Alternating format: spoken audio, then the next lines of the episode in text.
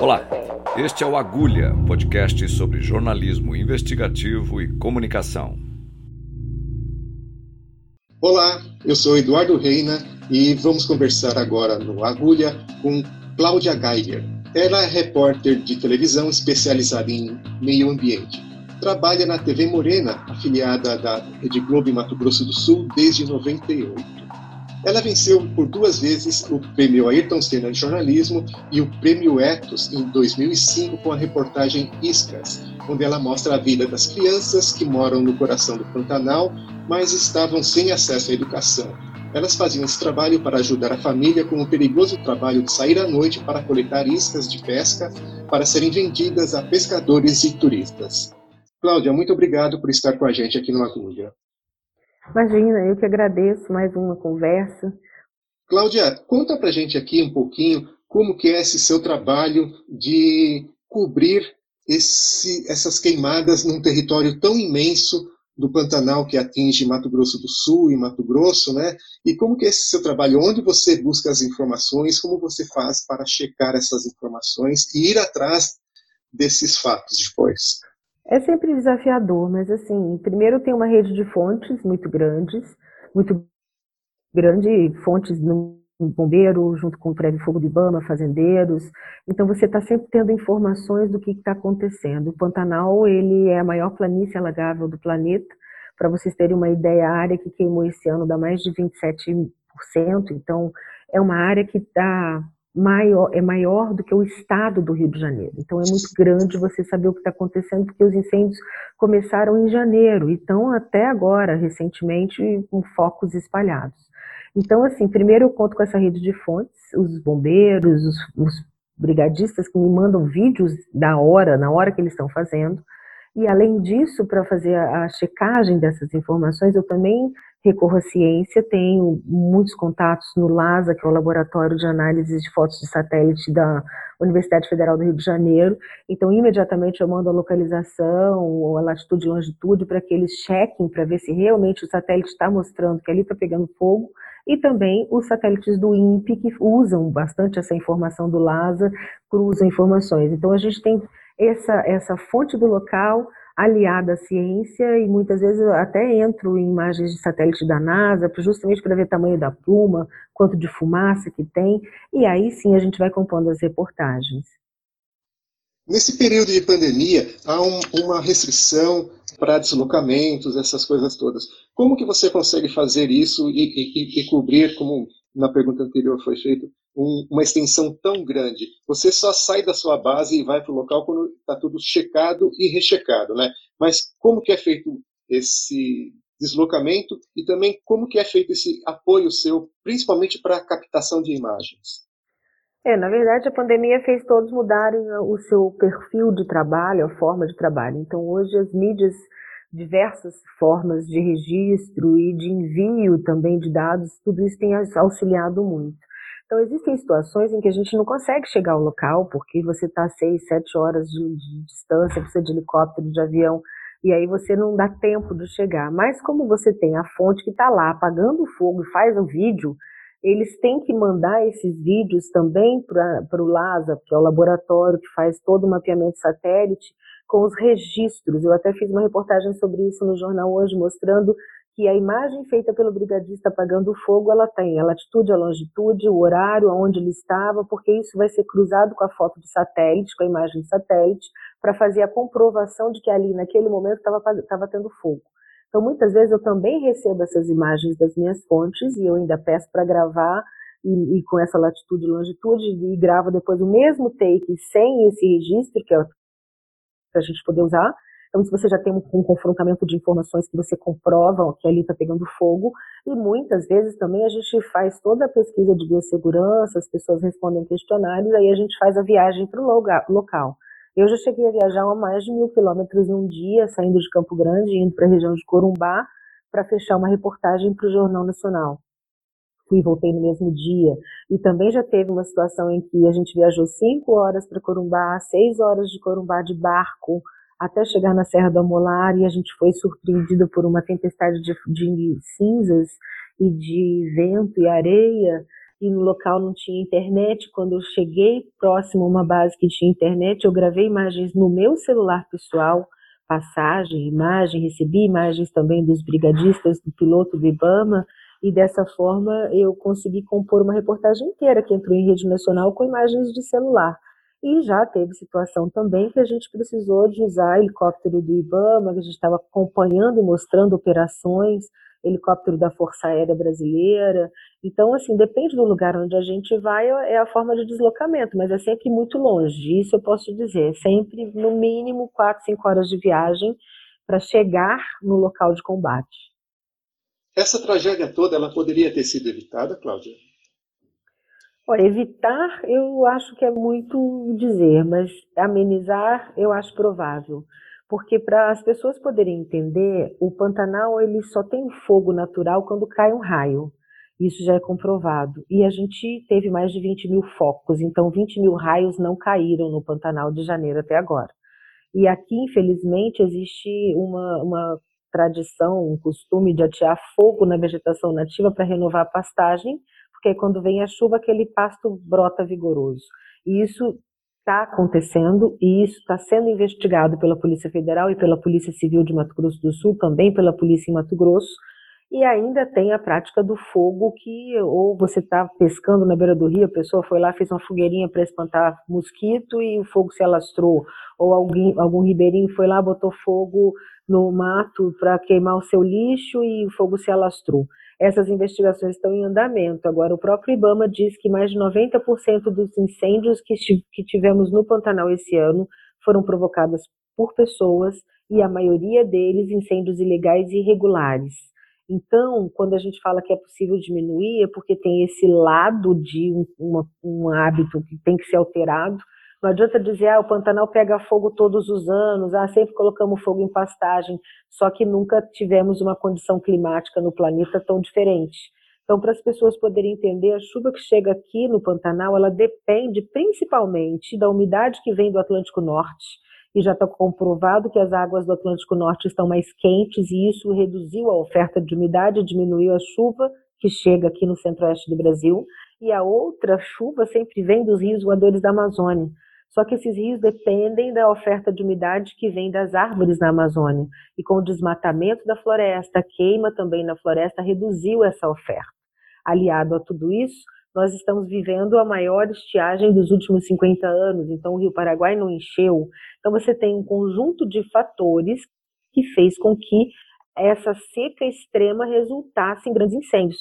Eles poderiam ser amenizados se o Brasil colocasse em prática uma política de prevenção de incêndios florestais. Já existem projetos, já existe tudo isso já tramitando, as regras estão feitas, elas precisam ser regulamentadas e colocadas em prática. Por exemplo, em vários países pelo mundo existe a queima prescrita, onde você faz a queima de áreas secas antes do período de estiagem de ventos, que é quando ah, os incêndios se propagam. Então, você diminui essa vegetação seca, fazendo a queima prescrita com técnica, e dessa forma, se o incêndio acontecer mais lá na frente, vai queimar menos, vai apagar mais rápido. E além disso, o Brasil não tem o reconhecimento de uma carreira de brigadista. Os brigadistas do Preve Fogo, do IBAMA, eles são contratados é, só por um período de seis meses. Esse ano demorou a contratação por causa de pandemia. Aqui em Mato Grosso do Sul se contratou em emergência em abril porque o fogo já estava se alastrando. Mas os contratos permanentes foram de julho e vão até dezembro. Não existe essa carreira reconhecida. E o brigadista, ele é treinado, ele sabe fazer a queima prescrita, ele sabe o que fazer para conter o fogo quando o fogo está se instalando. Então, se tivessem esses brigadistas já estabelecidos nas suas regiões, com certeza eles segurariam esse fogo. E eu conversei com vários deles falando exatamente isso. A gente, se tivesse chegado mais cedo, teria diminuído esse impacto. E também existe um grande movimento no Brasil hoje, que é a formação das brigadas privadas. Aqui tem a Brigada do Alto Pantanal, que foi iniciada pelo Instituto Homem Pantaneiro.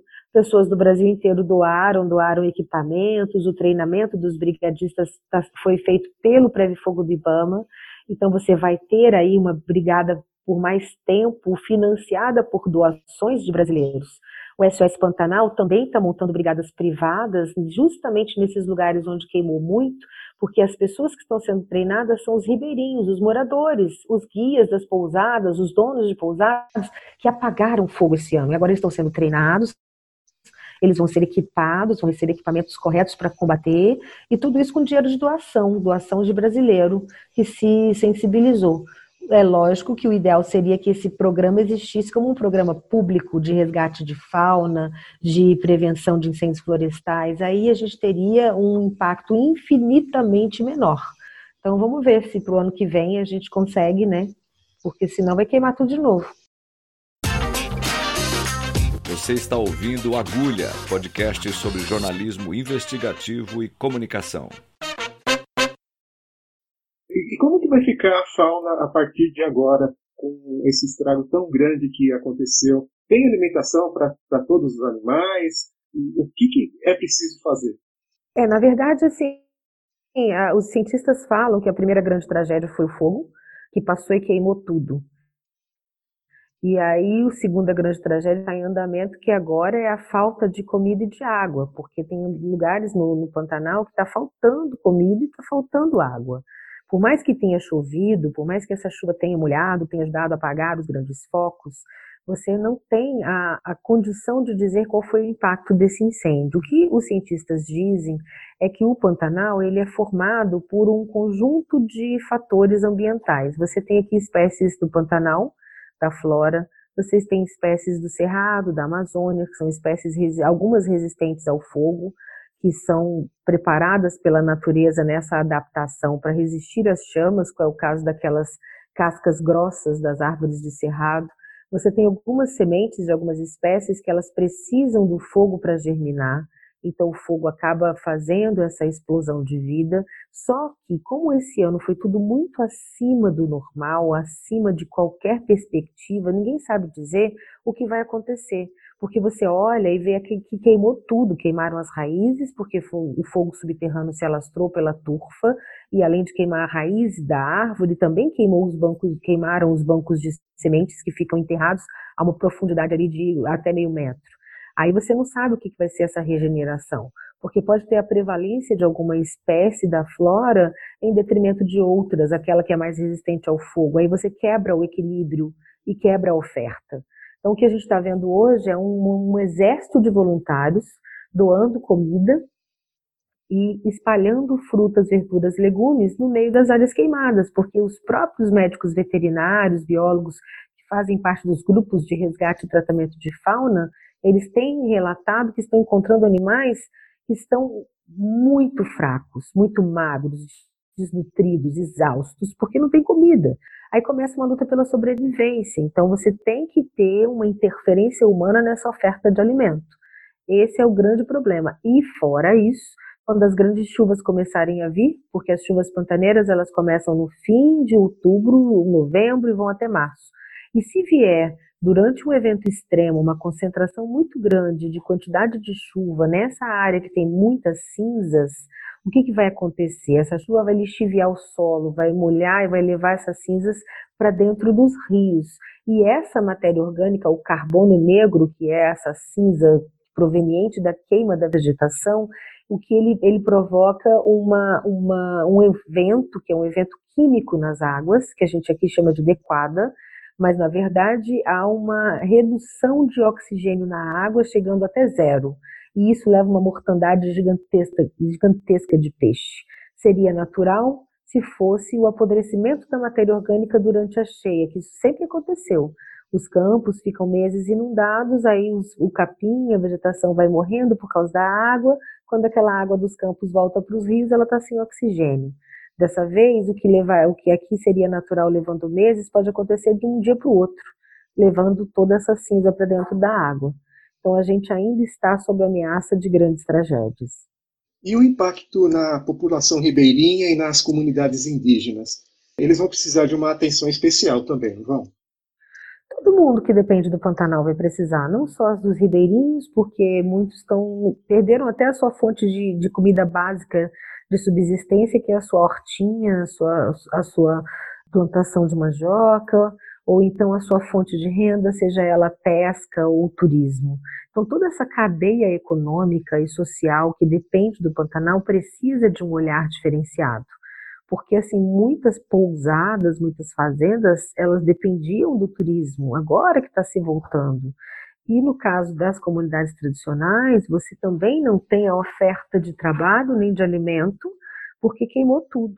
Então precisa se pensar num grande projeto de, de curto, médio e longo prazo. Não é só o assistencialismo imediato que é necessário, mas também o que fazer para restaurar. Restaurar a vida que estava ali, restaurar o sistema que funcionava de uma forma equilibrada, restaurar o que existia de uma economia circular na região. Então, isso é que precisa ser visto. Tá certo. Esse, todo, todo esse seu trabalho mostra a importância do jornalismo hoje, né? E eu queria resgatar um, um pouco dos, de um prêmio seu que você ganhou em 2005, é, com a matéria mostrando a criançada que ia buscar iscas para pescadores e para turistas, um trabalho, digamos, até perigoso que era feito durante a noite. Você venceu o prêmio Ethos, mostrando realmente essa importância do jornalismo humanitário que você faz. E, e, eu queria saber como é que está essa situação hoje. Olha, com relação às crianças catadoras de iscas, eu vou ao Pantanal todo ano, desde então, a gente lá, eu vou visitá-los. Às vezes faço reportagem, às vezes só passo por lá durante a gravação de alguma outra reportagem. E a boa notícia é que desde que eu fiz a primeira denúncia e houve uma mobilização do poder público e privado, foi criado um programa em Corumbá que se chama Escola das Águas, onde foram construídas ou restauradas pelo menos 10 ou 12 escolinhas ao, ao longo das margens dos rios Paraguai, Paraguai-Mirim, São Lourenço, e aí essas escolinhas elas têm um regime de estudo diferenciado em função do sobe e desce das águas, os professores são professores bancados pelo município, que fazem parte da grade municipal, e é reconhecido, e tem também escolinhas que foram fundadas por iniciativa privada, entre elas a Jatobazinho, que é do Instituto Acaia, que tem mais de 50 crianças que estudam em regime de internato. Então, hoje é difícil você achar ali uma criança fora da escola, porque tem a oferta de escola. É difícil achar uma criança catando isca, porque tem a oferta da escola em período integral, elas dormem nessa escola, muitas delas têm o transporte diário de barco que vai buscar em casa, ou então elas ficam na escola durante os dias da semana e vão passar o fim de semana com os pais. Só que o que hoje está muito gritante no Pantanal é a necessidade do trabalho da bioeconomia, de transformar o Pantanal numa grande fonte de renda. Até porque a gente é possível você ter a produção de proteína, porque existem fazendas de gado e isso é importante, mas é preciso pensar num selo diferenciado para essa carne produzida com sustentabilidade, aquele produtor que trabalha com orgânico, que respeita a natureza, que não faz queima para renovação de pasto. Você precisa criar oportunidades usando a, a natureza na bioeconomia, fazendo girar essa, esse dinheiro no próprio Pantanal, na economia circular, você capacitando as comunidades tradicionais, os indígenas, você podendo transformar isso em roteiros turísticos, capacitando também a questão das pousadas, das pessoas. E paralelo a isso, é preciso trabalhar muito que é necessário termos no Pantanal a lei do Pantanal. Não existe uma legislação federal norteando o que é possível ser feito no Pantanal e o zoneamento. E hoje a maior ameaça vem de fora, porque todos os rios pantaneiros nascem no cerrado, na borda do Pantanal. E é onde foi escolhido para sacrifício, é onde você tem as nascentes que estão sendo degradadas. Então essas nascentes, elas precisam ser bem cuidadas. Existe a necessidade de crédito de pagamento pagamento de crédito de carbono, de serviços ambientais para aqueles donos de propriedades dentro do Pantanal que fazem a conservação, que prestam esse serviço ambiental. E hoje só tem 5% de área pública em todo o bioma Pantanal, 95% são fazendas privadas. Então é preciso pensar no sistema como um todo. Aí sim a gente vai salvar o Pantanal. E temos exemplos fora do Brasil. Botsuana, na África, por exemplo, tem um Pantanal parecido com o nosso, rico em fauna e flora, onde toda a população, as, as tribos, as comunidades tradicionais foram treinados e hoje são guias, existem grandes resorts e mais de 10% do PIB de Botsuana vem da, do turismo de observação, vem da sustentabilidade. E por, por que não a gente fazer isso no Pantanal? É possível. E isso é que precisa ser feito, uma política pública para isso. Cláudia, isso mostra a importância do seu trabalho, a importância de desenvolver uma das principais funções do, jornal, funções do jornalismo, que é uma função social. Acho que você está desempenhando isso com, com, com, bastante propriedade há muitos anos e, e, e vem colhendo o fruto disso daí tudo. E isso está se refletindo diretamente em toda a população e em todo o bioma do Pantanal. Eu quero te agradecer muito essa oportunidade de você estar falando aqui com a gente do Agulha e de você estar contando essa sua experiência. Muito obrigado, viu, Cláudia? Ah, Eduardo, eu que agradeço esse espaço, falar do Pantanal, falar de meio ambiente, falar de, da resiliência e da necessidade do brasileiro se envolver. E eu costumo dizer que eu trabalho com encantamento, porque quando a gente se encanta, quando a gente se apaixona, a gente se importa. Infelizmente, esse ano o brasileiro se importou pelo lado triste quando viu a cena do Pantanal em chama, dos animais morrendo, e aí ele se importou. E isso é um lado positivo, porque todos agora arregaçaram as mangas e querem diferenças, e querem comportamentos diferentes para que isso não se repita. Então, é aí que está o nosso papel, de levar a informação, de plantar no coração das pessoas a necessidade de que elas se envolvam. E vamos esperar, né, para que ano que vem seja bem diferente. Cláudia, obrigado. Chegamos ao fim de mais um episódio de Agulha com uma grande jornalista brasileira. Eu sou Eduardo Reina e edição de áudio de Amanda Caires. Até o próximo episódio.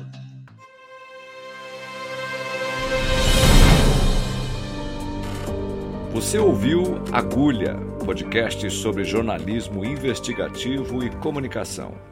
Até mais.